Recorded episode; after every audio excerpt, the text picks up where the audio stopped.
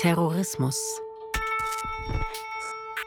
Strategie des Schreckens. Ein Podcast der Bundeszentrale für politische Bildung. Folge 8. Terrorismus in der Bundesrepublik, die 90er Jahre von Duschka Roth.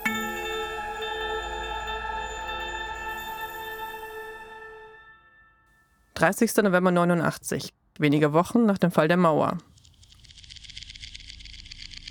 Es war kurz nach halb neun heute Morgen, als eine gewaltige Detonation das Bad Homburger Kurviertel erschütterte.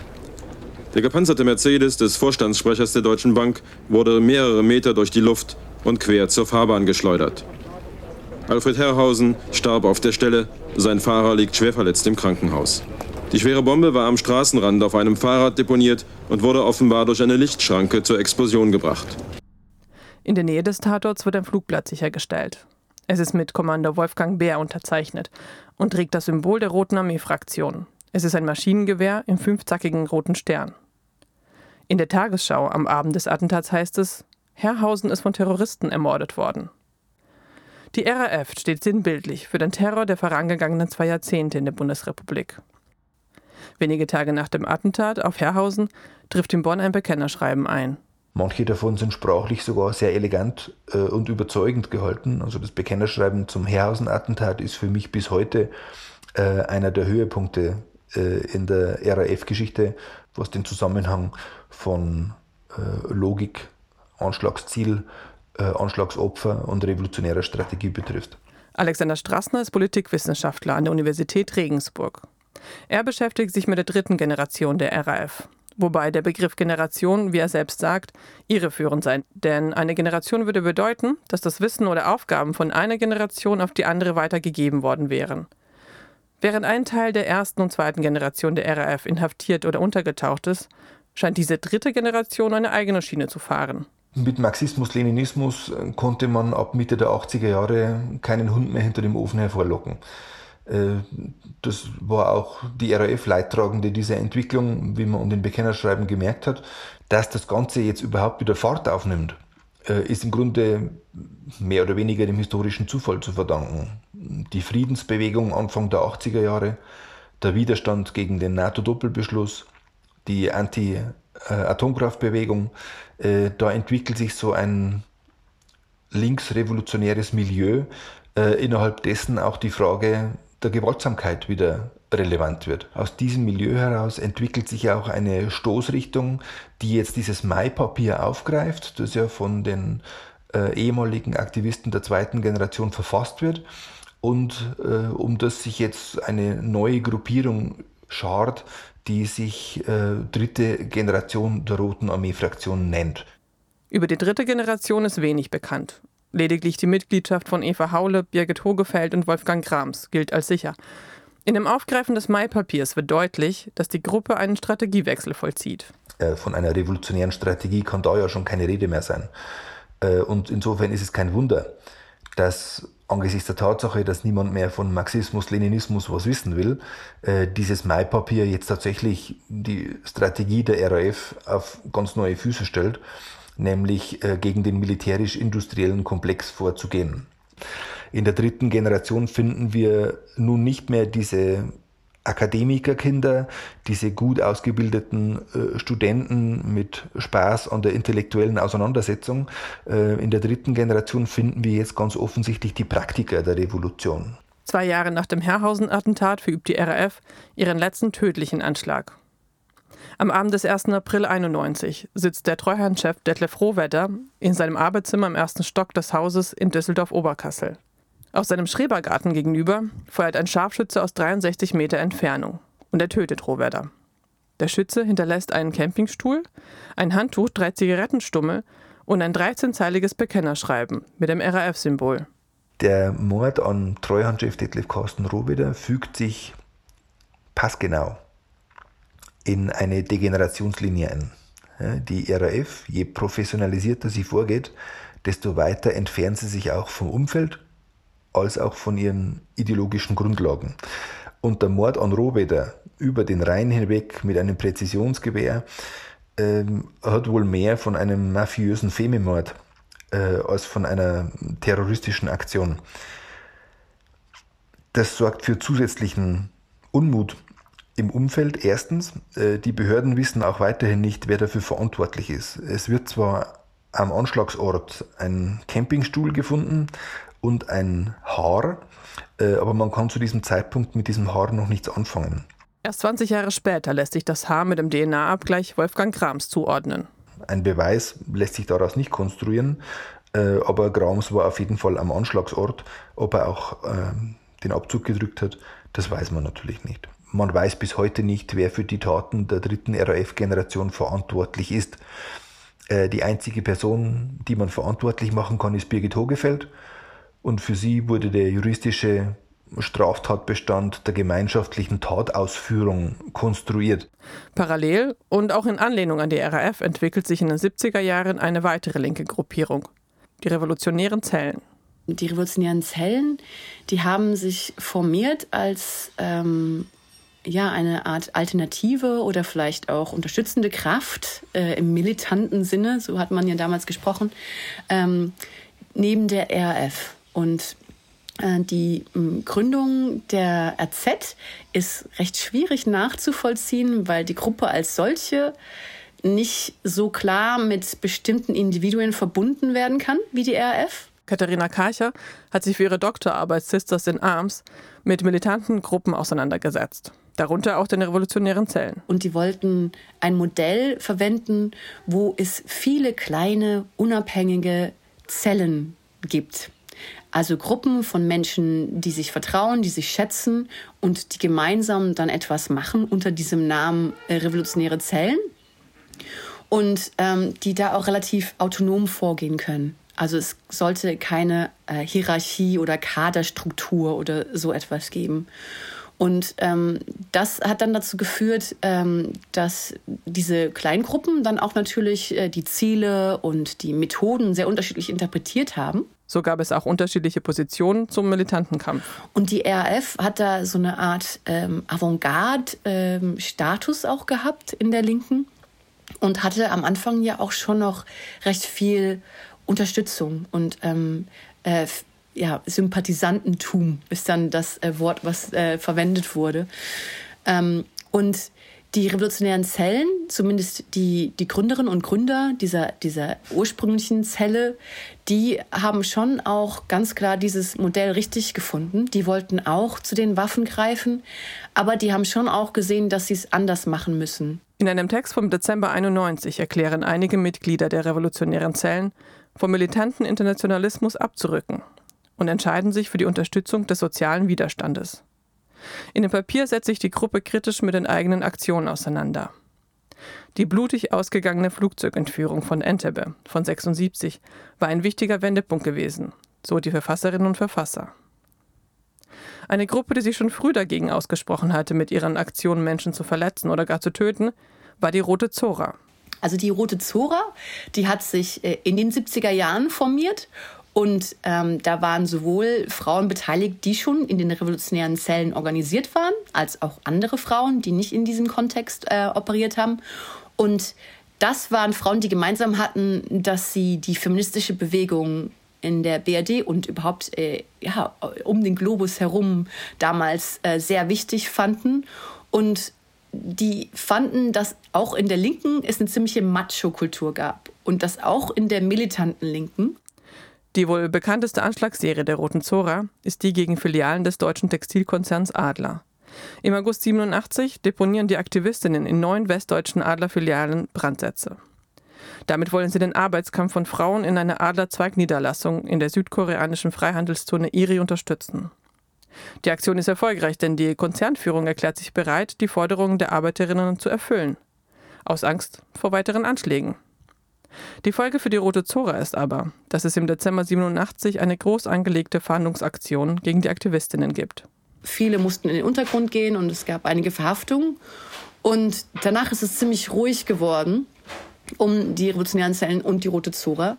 1992 beschließt auch die RAF, die Strategie zu wechseln und auf Attentate zu verzichten. Zwei Jahre nach dem Mord an Rohwedder am 27. März 1993 explodieren dann mehrere Sprengsätze an der Haftanstalt in Weiterstadt. Kurz nach 1 Uhr in der vergangenen Nacht haben die Täter, deren Zahl von den Ermittlern nicht genannt wird, zwei Wachleute einer privaten Firma und acht Justizvollzugsbedienstete in der Anstalt überfallen, gefesselt, in einen Kleinbus gesperrt und diesen vor die Anstalt auf das freie Feld gefahren. Dann sind offenbar mehrere Sprengsätze gelegt und um 5.12 Uhr gezündet worden. Die Überfallenen kamen mit dem Schrecken davon. Sowas hätte es zu Zeiten eines Andreas Bauder oder eines Christian Klar schlicht und ergreifend nicht gegeben.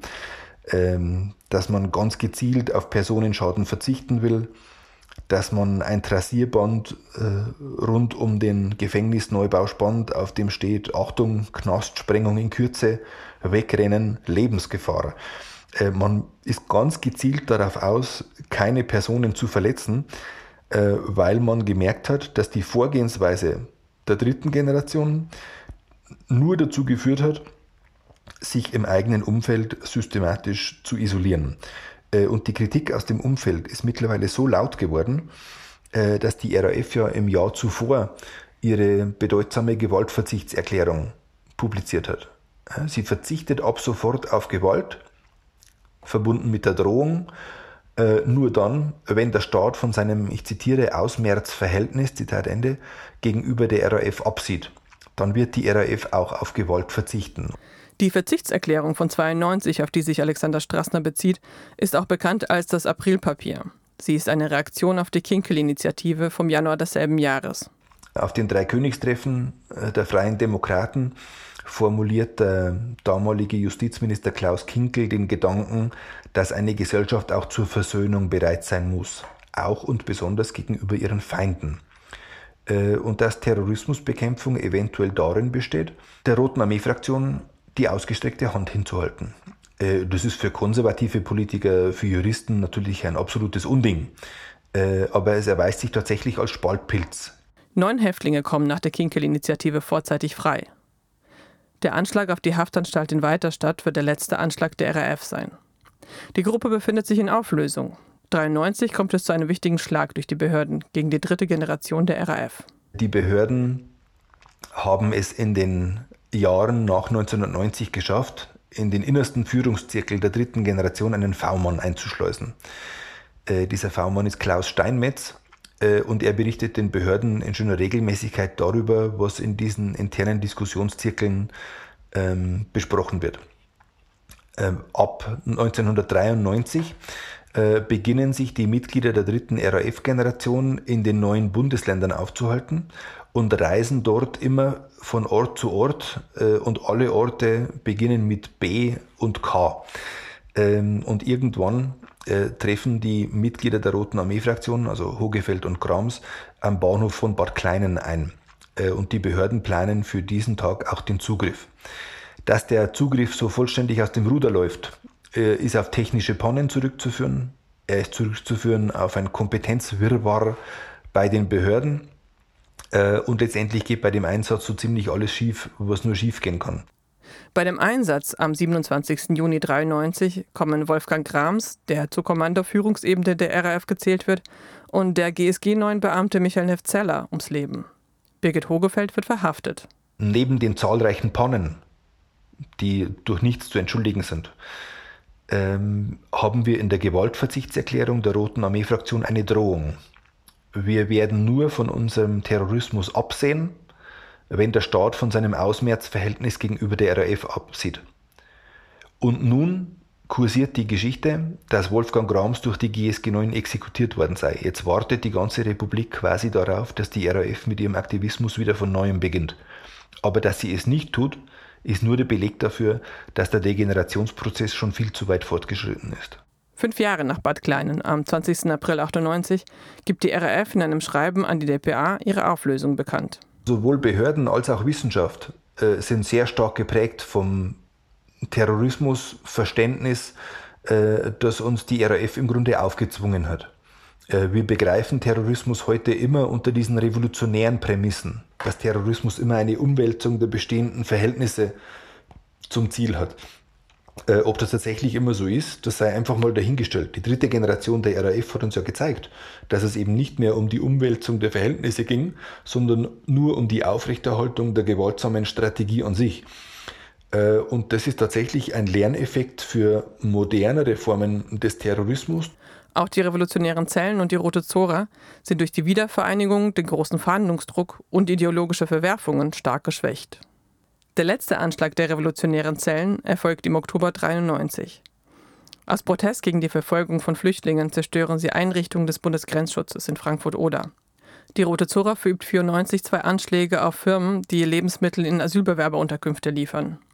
95 bekennt sich die Zora zu einem Sprengstoffanschlag auf die Werft der Firma Lürsten, welche die Türkei mit Waffen beliefert.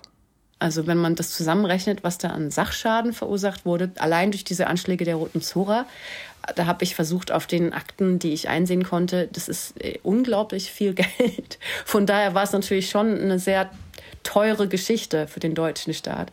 Aber ähm, dann stellt sich trotzdem die Frage, wie gehen wir damit um? Und das, das war ganz anders bei der Roten Zora als bei der RAF zum Beispiel. Die RAF hat es immer ein bisschen einfach gemacht, in dem Sinne, dass man sagen konnte, hier, das sind die Terroristen. Bei der revolutionären Zellen und bei der, bei der Roten Zora ist es ein bisschen komplizierter, weil ähm, es auch zeigt, dass es so eine Grauzone gibt. Was ist politischer Protest und was ist Terrorismus? Und gibt es da Überschneidungen? In den Jahren nach der Wiedervereinigung gehen der RAF und den revolutionären Zellen die Argumente und die Puste aus. Die zwei Jahrzehnte aber, die von Linksterrorismus in Westdeutschland geprägt waren, hinterlassen ihre Spuren in der Gesellschaft, der Politik und den Behörden. Denkt man an die 90er Jahre in Deutschland zurück, dann denkt man sofort an Brandanschläge auf Asylbewerberunterkünfte, an Pogrome, an wütende rechte Mobs, Jagden auf Menschen mit Migrationsgeschichte, Punks und linke Jugendliche. Dabei wird verdrängt, dass bereits die 80er Jahre vom rechten Terror geprägt waren. Fast in jeder Nacht der vergangenen Woche kam es irgendwo in Deutschland zu gewalttätigen Angriffen auf Asylbewerberheime. Die Täter waren meist rechtsradikale Jugendliche. Sie folgten dem Vorbild von Schlägertrupps im nordsächsischen Hoyerswerda, die mit ihrer Jagd auf Ausländer einen traurigen Erfolg verbuchten.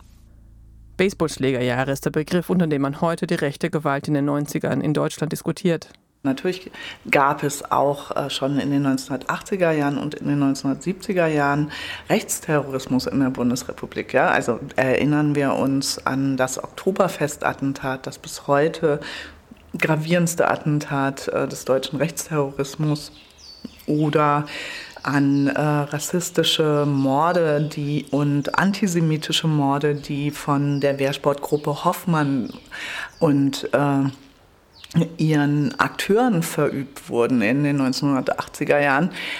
Aber der lautstarke Beifall der Nachbarinnen und das Preisgeben der Betroffenen durch die Polizei, durch die Strafverfolgungsbehörden, durch die Politik ähm, an einen rassistischen Mob, an Leute, die explizit darauf aus waren, vietnamesische VertragsarbeitnehmerInnen, mosambikanische VertragsarbeitnehmerInnen, Menschen mit Migrations- und Fluchtgeschichte zu ermorden. Das war eine neue Qualität. Heike Kleffner ist Journalistin und Geschäftsführerin des Verbandes der Beratungsstellen für Betroffene rechter, rassistischer und antisemitischer Gewalt. Für meine Generation, also für diejenigen, die in den frühen 1990er Jahren, Anfang, Mitte 20 waren, waren die rassistischen Pogrome von Hoyerswerda 1991, von Rostock-Lichtenhagen 1992 zutiefst einschneidende Ereignisse und Entwicklungen. Am 17. September 91 im sächsischen Hoyerswerda. Die 240 Asylbewerber, die in einem tristen Wohnblock im tristen Hoyerswerda lebten, waren seit knapp einer Woche Abend für Abend das Ziel von Schlägertrupps aus der Neonazi-Szene. Mit Schlagstücken, Steinen und Molotow-Cocktails zogen die Randalierer vor das Wohnheim, warfen Fenster ein und bedrohten die Bewohner. Die Hatz auf Asylbewerber wurde zu einem Spektakel für die Nachbarn. Viele schauten zu und die Schläger konnten sich heimlicher Sympathien gewiss sein. 32 Bewohner werden verletzt. Die Polizei verhindert mit Mühe die Erstürmung des Gebäudes. Die Situation ist außer Kontrolle. Und am 23. September geben die Behörden auf. Szenen einer chaotischen Kapitulation. Busse fahren vor, um die Ausländer aus Hoyerswerda wegzubringen. Überstürzt wurde gepackt. Alles organisiert von wenigen kleinen Verwaltungsbeamten, die restlos überfordert waren. Kein einziger politisch Verantwortlicher aus der Stadt, dem Kreis oder vom Land ließ sich sehen. Die Busse werden unter Jubel der Zuschauermenge weiterhin beworfen. Sie bringen die Bewohner außerhalb der Stadt. Die Täter haben sich ja dann auch noch ähm, völlig selbstbewusst vor die Kameras gestellt und haben äh, Hoyerswerda zur ersten sogenannten ausländerfreien Stadt deklariert. Im quasi, was dann als Botschaft in der Tagesschau quasi allen Zuschauerinnen verkündet wurde und was natürlich die Intention hatte zu sagen, ja, von Hoyerswerda soll ein Fanal ausgehen und man muss ganz klar sagen, Hoyerswerda war der Ausgangspunkt. Ein Jahr später, im August 92, in Rostock-Lichtenhagen. Es ist im Grunde genommen Krieg. Ein Kamerawagen des äh, NDRs ist äh, zerstört worden. Die Luft ist schwanger von Tränengas und man hört ja, Jetzt, jetzt versucht die Polizei wieder einen Ausfall zu machen. Die Jugendlichen stürzen sich alle in eine Richtung, laufen an mir vorbei. Die Wasserwerfer setzen sich in Bewegung. Und so geht es eigentlich schon den ganzen Abend. 3000 Neonazis, Sympathisanten und Anwohner belagern das sogenannte Sonnenblumenhaus. Es ist ein elfstöckiger Gebäudekomplex, in dem sich zu dem Zeitpunkt die zentrale Aufnahmestelle für Asylbewerber und ein Wohnheim für Vietnamesen befindet. Was da spontan erscheint, ist von langer Hand geplant, erklärt Heike Kleffner. Es gab in den Sommerwochen davor einen großen Aufmarsch, einen Rudolf Hess äh, Gedenkmarsch, äh, wo ähm, Tausende von Neonazis durch Thüringen zogen und ähm, schon dort wurden entsprechende Flugblätter und Aufrufe verteilt. Und ähm, es gab äh, ja zu dem, dem Zeitpunkt ähm, bis heute anhaltend eine Struktur, die sich damals Gesinnungsgemeinschaft der Neuen Front nannte, der Neonazis, die sich regelmäßig traf ähm, und wo äh, ganz klar war, die Kader der GDNF, also der Gesinnungsgemeinschaft der Neuen Front, waren überwiegend in Rostock-Lichtenhagen. Die Ausschreitungen werden von der Politik, allen voran der CDU, aufgenommen, um für härtere Asylgesetze zu werben. So spricht der damalige Innenminister Seiters in der Pressekonferenz vom 24. August 92 vom Missbrauch des Asylrechts und einem unkontrollierbaren Zustrom, gegen das man vorgehen müsse. Eine Frage, die sich immer wieder stellt, ist, wie kam es zu dieser Entladung der rechtsextremen Gewalt in den 90er Jahren? Das Erstarken des Rechtsextremismus nach der Wende hat natürlich mehrere Ursachen und ich glaube, kein Rechtsextremismus-Experte oder Expertin wird sagen, es gibt die eine Ursache, sondern es ist eine Ballung von verschiedenen Ursachen, die zum Tragen kommen. Andreas Speit ist Diplom-Sozioökonom, freier Journalist und Publizist. Und er beschäftigt sich schon seit Jahren mit Rechtsextremismus. Das eine ist tatsächlich, dass es eine nationale Aufbruchstimmung gegeben hat, auch in der Mitte der Gesellschaft. Wir sind wieder wer, wir sind ein Volk. Und das hat wirklich die Szene eben auch stabilisiert und gleichzeitig auch haben sich andere Menschen mehr für Nationalismus interessiert. Warum sie sich dafür interessiert haben, da gibt es auch unterschiedliche Ansätze. Ein Ansatz ist, dass gesagt wird, dass es eigentlich nach 1945 ein großes Versprechen gegeben hat, nämlich dass je mehr Demokratie wir wagen, desto mehr soziale Sicherheit, desto mehr Wohlstand werden wir in Deutschland haben. Die Wende bringt Zweifel an der Einlösung dieses Versprechens. Forscherinnen und Forscher sprechen dort von einer sozialen Blombe, die eigentlich gedrückt hat, was nicht aufgearbeitet worden ist an rechten Ressentiments nach 1945, die tief in den gesellschaftlichen Schichten gelagert sind. Und genau das bricht 89 in den Folgejahren und beschleunigt mit der Globalisierung auf. Nichts ist mehr ganz so sicher. Es ist nicht garantiert, dass der eigene Wohlstand so bleibt. Es ist nicht garantiert, dass der Lebensstandard, den man erreicht hat, die eigenen Kinder weiter erreichen können oder halten können. Jetzt könnte man einwenden, aber in Ostdeutschland gab es das ja nicht. Doch in Ostdeutschland gab es in einer enormen Beschleunigung. 89 ist ihnen versprochen worden, blühende Landschaften, mehr Demokratie. Die Blühenlandschaften sind nicht gekommen. Also das Narrativ für die Ostdeutschen war, okay, wenn ihr schon die blühenden Landschaften nicht kriegt, dann könnt ihr in der Idee der White Supremacy, also der weißen Überlegenheit, euch immer noch qua Pass, Herkunft, Hautfarbe Menschen überlegen fühlen, die eben scheinbar oder real nicht deutscher Herkunft sind. Das war der gängige Grundton. Gleichzeitig wurde das Bild von einer also in Anführungsstrichen Flüchtlingsflut gemalt, gegen die es sich abzuschotten gelte. In der DDR hat es auch schon eine sehr stabile rechtsextreme Szene gegeben. Allerdings hat die Politik immer versucht, es herunterzuspielen. Doch auch wenn es sich in der Wahrnehmung um ein vorwiegend ostdeutsches Phänomen handelt, auch in Westdeutschland wächst die rechte Szene und ist aktiv. In Westdeutschland hatte man schon um 1989 alle Formen des Rechtsextremismus, die dann auch später eine ganz große Rolle gespielt haben. Von Parteien, Kameradschaften, intellektuellen Zirkeln, aber eben auch rechtsterroristisch ausgerichtete Gruppen. Und tatsächlich haben wir um 89 eigentlich so einen Zündfunkenmoment, weil in der rechtsextremen Szene Ost und West auf einmal der Punkt da war, dass sie den Eindruck hatten, nationales Denken ist in der Mitte der Gesellschaft angekommen. Jetzt ist unsere große Stunde. Am 23. November 92 werfen in schleswig-holsteinischen Mölln zwei Täter Molotow-Cocktails auf zwei von türkischen Familien bewohnte Häuser. Der Brandanschlag auf das erste Haus wird bemerkt und die Bewohnerinnen und Bewohner können sich retten, werden aber teilweise schwer verletzt. Bei dem zweiten Haus sterben drei Menschen. Die Mädchen Yelis Arslan und Aisha Yilmaz sowie ihre Großmutter Bahide Arslan.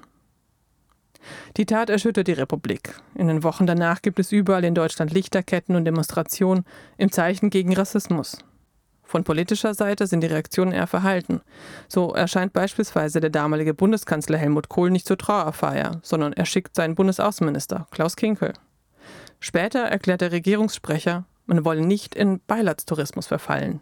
Was man über die Täter von Mölln sagen muss, ähm, ist, dass einer von den eben äh, Tätern schon mehrfach vor dem Brandanschlag an Angriffen auf Geflüchtete beteiligt gewesen war, dass er Anschläge in der Umgebung verübt hatte, sowohl in Mecklenburg-Vorpommern als auch in Schleswig-Holstein und an schweren Angriffen beteiligt gewesen war. Und dass einfach klar war, der Mann war eine tickende Zeitbombe, ein tickender rassistischer äh, Gelegenheitstäter. Ja? Und dass auch klar war, dass die Gruppe im engen Kontakt mit einem MPD-Funktionär gestanden hatte, ähm, den man auch ganz klar als äh, Handlungsreisenden des Terrors bezeichnen kann. Ja? Einer der Täter wird nach Jugendstrafrecht zu zehn Jahren Haft verurteilt. Im Fall des zweiten Täters wird eine lebenslange Freiheitsstrafe verhängt. Noch während des Verfahrens gegen die Täter von Mölln passiert am 29. Mai 93 in der nordrhein-westfälischen Stadt Solingen der nächste Anschlag. Rechtsextremisten werfen einen Brandsatz auf ein Zweifamilienhaus. Bei dem Brand sterben fünf Frauen und Mädchen. Gülsün Ince, Gülistan Öztürk, Hatice Hülya und Saime Genç. Die Täter von Solingen hatten vor dem Attentat in einer Kampfsportschule trainiert, die von Bernd Schmidt geleitet wurde, der wiederum ähm, für die Nationalistische Front die zentrale äh, militante Neonazi-Organisation der frühen 1990er, das sogenannte Nationale Einsatzkommando trainierte und der V-Mann beim Landesamt für Verfassungsschutz war. Und ähm, es gab dann es gab schon vorher Gerüchte um Bernd Schmidt und seine Kampfsportschule. Und im Prozess äh, um den Brandanschlag ist dann äh, durch Fragen der Nebenkläger Bernd Schmidt gezwungen worden, das eben zuzugeben, dass er V-Mann war. Und die Frage, äh, was eigentlich äh, der Verfassungsschutz NRW über die Pläne für das Attentat wusste, für weitere Attentate. Die ist aber bis heute nicht zu Ende beantwortet worden. Die rechtsextremen Übergriffe und Anschläge haben politische Konsequenzen für die jahrelang geführte Asyldebatte in der Bundesrepublik. Auf die Pogrome von Hoyerswerda und Rostock folgten äh, die tödlichen Brandanschläge von Mölln und Solingen und quasi fünf Tage nach Solingen äh, die massiven Einschränkungen von Artikel 16 des Grundgesetzes, also dem Grundrecht auf Asyl und eine wirklich monatelange Kampagne, insbesondere der Union in Richtung SPD, dieser ähm, Grundgesetzänderung zuzustimmen, äh, mit dem Tenor, naja, ähm, ihr seht doch, was da los ist. Die Bevölkerung wehrt sich und äh, wenn ihr jetzt nicht zustimmt, dann gerät das gesamte Projekt äh, der Wiedervereinigung in Gefahr. Viele der Brandanschläge sind ja nicht strafrechtlich verübt worden oder es hat ganz geringe Strafen gegeben. Und auch das ist natürlich dramatisch, weil das immer wieder auch ein Zeichen in die Szene ist. Wir können was machen, wir können was riskieren. Große Folgen hat das für uns nicht. Ja, ich befürchte, das ist der dramatische Fehler. Und hier muss man vielleicht etwas Vorsichtiges formulieren, aber trotzdem deutlich. Die Sicherheitsorgane gehen im analytischen Moment von einer Extremismustheorie aus. Das heißt, sie setzen eigentlich linke und rechten Terror gleich. Und hier werden dann die Besonderheiten ignoriert. Und das ist der fatale Fehler. Äh, man hat tatsächlich immer gedacht, Terror ist damit verbunden, wie bei der RAF, dass es seitenweise Bekennerschreiben dann beispielsweise gibt. Abgesehen, dass es die sogar bei einer rechten Terrorgruppe mal gegeben hat. Aber bei vielen der Anschlägen eben nicht. Und deswegen ist man eben davon ausgegangen, dass man dort keine feste Strukturen hat, kein Netzwerk hätte, weil man eben die Parameter des Linksterrorismus genutzt hat, um den Rechtsterrorismus zu verstehen. Und das war dann tatsächlich auch für die Sicherheitsbehörden damals ein neues Phänomen, weil die Sicherheitsbehörden damals Rechtsextremismus vor allem als ein parteipolitisches Format wahrgenommen haben. Und tatsächlich die ganze Kameradschaftsszene und damit einhergehend der gesamte Rechtsrock, der enorm wichtig für die Ideologisierung und Mobilisierung der Szene gewesen ist und auch bis heute ist, ist eigentlich in der Phase, wo es so brisant war, von den Sicherheitsbehörden offensichtlich gar nicht so wahrgenommen worden, weil das zu lose Strukturen in ihrer Denklogik gewesen sind. Und das ist aber genau das Milieu, in dem sich ein enorm großes Potenzial von Personen in der damaligen Zeit Jugendliche enorm radikalisiert haben und auch politisiert worden sind und ideologisiert worden sind, die dann später beispielsweise als Funktionsträger in Parteien, in Institutionen, aber dann auch wieder aktiv geworden sind. Bereits damals gibt es eine große internationale Vernetzung und Vorbilder und Konzepte, die man aus dem Ausland übernimmt. Standardliteratur aus den USA, äh, als auch Konzepte aus den USA über den führerlosen Widerstand, über Bürgerkriegssituationen herbeischaffen, hat es schon gegeben und die waren in der bundesdeutschen Szene virulent. Das Netzwerk Blood and Anna ist ein internationales Netzwerk. In diesem Netzwerk ist ja eben der NSU groß geworden und dort kursierten schon lange Strategiepapiere, wie man eine Zelle aufbaut, dass man Geld trennt von Waffen gelagert äh, unterbringen sollte und, und, und, bis eben auch Anleitungen wie Bomben gebaut werden sollten. Und das ist natürlich in dieser Szene auch immer wieder kolportiert worden. Die Frage, die noch bleibt, ist, sind die rechtsextremen Taten der 90er als Terror zu werten? Es gibt äh, klar definiert im Strafgesetzbuch den Paragraphen 129a. Ähm, da geht es um den Vorwurf der Bildung äh, von terroristischen Vereinigungen. Und äh, das ist in Absatz 1 äh, und Satz 2 relativ klar geregelt, nämlich wer eine Vereinigung gründet, deren Zwecke oder deren Tätigkeit darauf gerichtet sind, Mord oder Totschlag oder Völkermord oder Verbrechen gegen die Menschlichkeit oder Kriegsverbrechen oder Straftaten gegen die persönliche Freiheit zu begehen. Oder wer sich an einer solchen Vereinigung als Mitglied beteiligt, wird mit einer Freiheitsstrafe von einem Jahr bis zu zehn Jahren bestraft. Und jetzt muss man dazu sagen, ähm, hier geht es eben um Gruppen von mindestens drei Personen, so sieht es das Strafgesetzbuch vor, ähm, die sich verabreden, Mord, Totschlag, schwerste Straftaten zu begehen. Von Terror würde ich deswegen sehr schnell sprechen, weil ein Aspekt immer mit zu bedenken ist, gerade wenn wir uns die rassistischen Anschläge des NSU angucken, wo ja offensichtlich die Sicherheitsbehörden enorm massive analytische Fehler äh, gemacht haben, nicht erkannt haben, dass es dort ein rechtes Terrornetzwerk gibt. Nicht nur, dass sie die Zelle nicht erkannt haben, sie haben ja auch abgestritten, es könnte ein Unterstützernetzwerk geben. Mit Terror sollten wir auch verbinden, dass vielleicht eine kleine Gruppe gemordet hat oder ein Einzelner. Aber der Terror ist auch da, wenn die Gruppe, aus denen die Opfer kommen, sofort gespürt haben, die meinen uns alle. Und das ist auch eine Dimension des Terrors. Die Kraft der Tat, die Ausstrahlung, die Einschüchterung auf andere Menschen, die sich der betroffenen Opfergruppe zugehörig fühlen oder zugeschrieben werden. In den 90er Jahren steht Deutschland einer weiteren Form des Terrors gegenüber, dem separatistischen Terror. Die Irish Republican Army, die IRA, war seit Ende der 70er Jahre in Deutschland aktiv und verübte Anschläge auf britische Kasernen und Armeeangehörige. Der Adressat war dabei nicht die deutsche Regierung oder Bevölkerung, sondern Großbritannien. Man wollte der britischen Regierung zeigen, dass nirgends auf der Welt äh, britische Armeeangehörige, britische Staatsbedienstete sicher sind, solange die britische Armee in Nordirland stationiert ist, solange äh, Irland geteilt ist. Dieter Reinisch ist Historiker und untersucht Radikalisierungsprozesse in modernen sozialen Bewegungen. In meiner Definition ist Terrorismus ein Akt der Kommunikation von politischen Zielen durch Gewalt. Das heißt, die politischen Ziele sind das Relevante. In äh, meinem Verständnis, da spreche ich auch oft in meinen Publikationen selbst eben mehr von politischer Gewalt. Und das unterscheidet sich eben dadurch auch von äh, kriminellen Aktionen. Das heißt aber jetzt nicht, dass nicht terroristische Gruppen auch in kriminellen Aktionen teilnehmen. Vor allem natürlich ähm, in der Finanzierung von terroristischen Aktivitäten sind terroristische Organisationen sehr stark in Kriminalität äh, verschränkt. Die IAA fängt ab den 70er Jahren an, eine neue Struktur mit Zellensystem aufzubauen. 1978 werden die ersten Zellen in Kontinentaleuropa aktiv.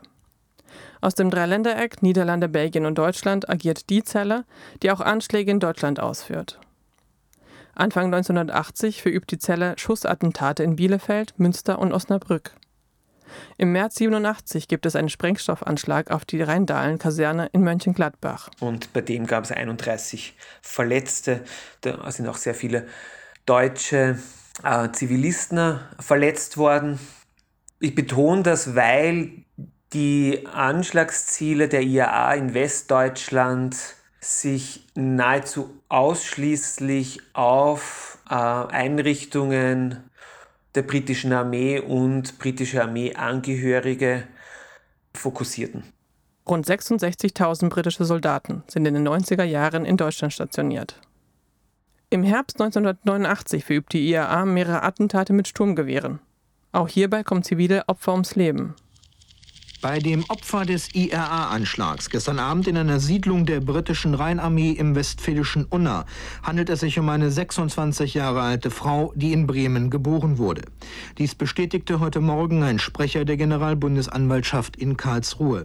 Die Frau wohnte in dem Viertel, in dem der Mord geschah, zusammen mit ihrem 30 Jahre alten Mann, einem Staff Sergeant, das entspricht dem Dienstgrad eines Feldwebes, der bei der britischen Rheinarmee in Dortmund stationiert ist. Ein Monat später kommt bei einem weiteren Attentat ein britischer Unteroffizier und seine sechs Monate alte Tochter ums Leben. Die IRA bekennt sich zu allen Attentaten. Die zivilen Opfer jedoch werden als eine Art Kollateralschaden behandelt. Dieser würde nur bestätigen, dass Zivilisten sich von britischem Militär fernhalten sollten. Britische Soldaten seien so lange in Gefahr, bis die politischen Forderungen der Separatisten erfüllt würden. Separatistischer Terrorismus anderer Art kommt aus der Türkei nach Deutschland. Nach dem Militärputsch in der Türkei im September 1980 fliehen zahlreiche Menschen aus Angst vor Verfolgung aus dem Land. Kurden waren ein Teil der Migranten aus der Türkei schon seit 70er Jahren. Und mit dem Putsch nach 80er Jahren begannen dann die Asylanträge. Die linke Gruppierungen, hauptsächlich linke Gruppierungen, die äh, in der Türkei verfolgt worden sind und die nach Ausland kommen wollten, dann konnten sie dann äh, durch Asyl nach Deutschland kommen, nicht nur nach Deutschland, auch nach Frankreich, nach äh, Belgien, England und so weiter, also europäische Länder hauptsächlich. Lale Yalcin-Heckmann ist Ethnologin. Kurden sind einer ihrer Forschungsschwerpunkte. Unter den asylsuchenden Kurden sind auch Anhänger der PKK, der Arbeiterpartei Kurdistans, welche 1978 von Abdullah Öcalan gegründet wurde.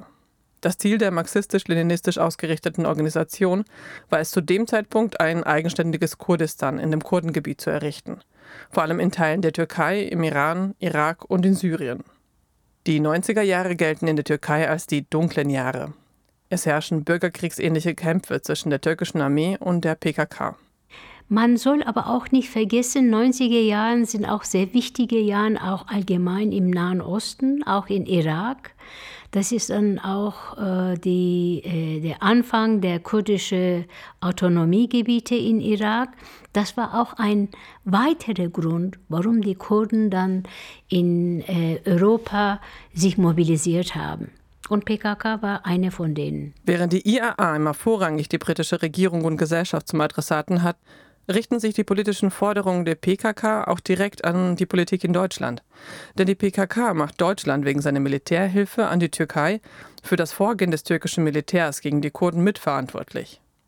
Auf einer Pressekonferenz in Brüssel 1992 erklärt die PKK die Bundesrepublik zum Kriegsgegner Nummer zwei und mobilisiert in der Bundesrepublik, in der Türkei und europaweit für den Kampf. Die haben sehr äh, gründlich gearbeitet und sehr stark die Leute mobilisiert in der Türkei ein bisschen so Intifada-mäßig zum Aufstand zu mobilisieren und gleichzeitig die zu Guerilla zu äh, gewinnen. Also das waren auf allen Ebenen als militärische Kämpfer zu, äh, anzuwerben, aber auch gleichzeitig weiter in der Türkei äh, jetzt als äh, ständige so Protestbewegung äh, im Leben zu halten. Nach Maßnahmen des türkischen Militärs in der Südosttürkei kommt es im Verlauf der Jahre 92 und 93 zu bundesweiten gewaltsamen Protestaktionen.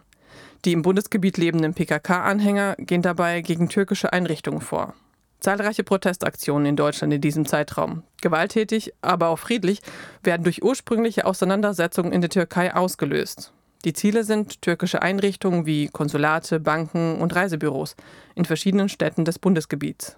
Mit Anschlägen in, der, in, Deutschland, das waren Anschläge, wie ich mich erinnern kann, hauptsächlich gegen äh, türkisch stämmige Migrantengeschäfte, Assoziationen, häufig auch gegen rechtgerichtete so politische Organisationen von Türken, aber auch normale so Geschäfte eigentlich.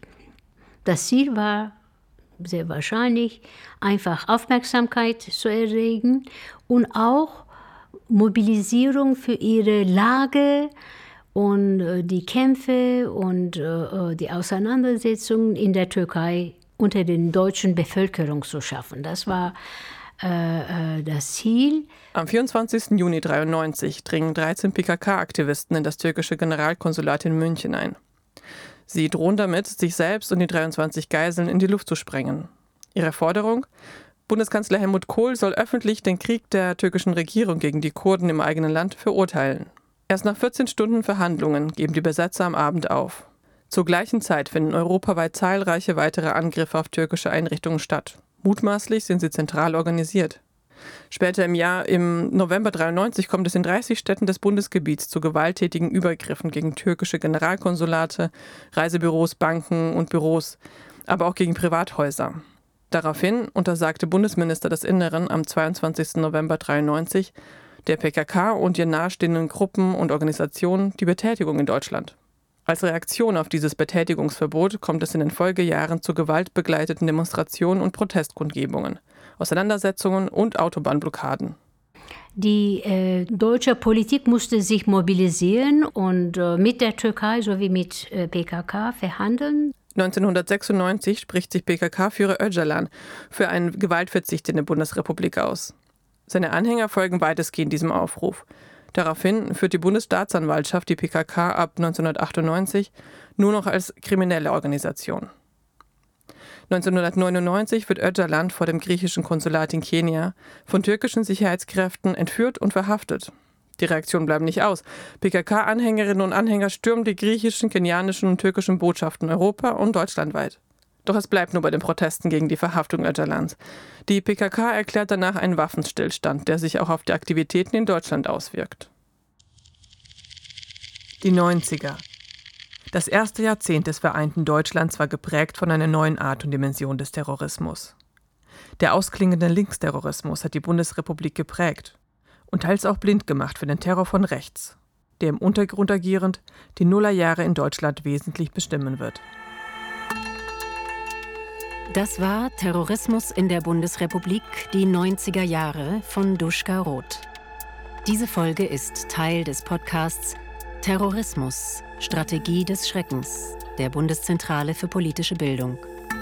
Alle Folgen und weiterführende Informationen finden Sie auch unter www.bpb.de slash terror-podcast.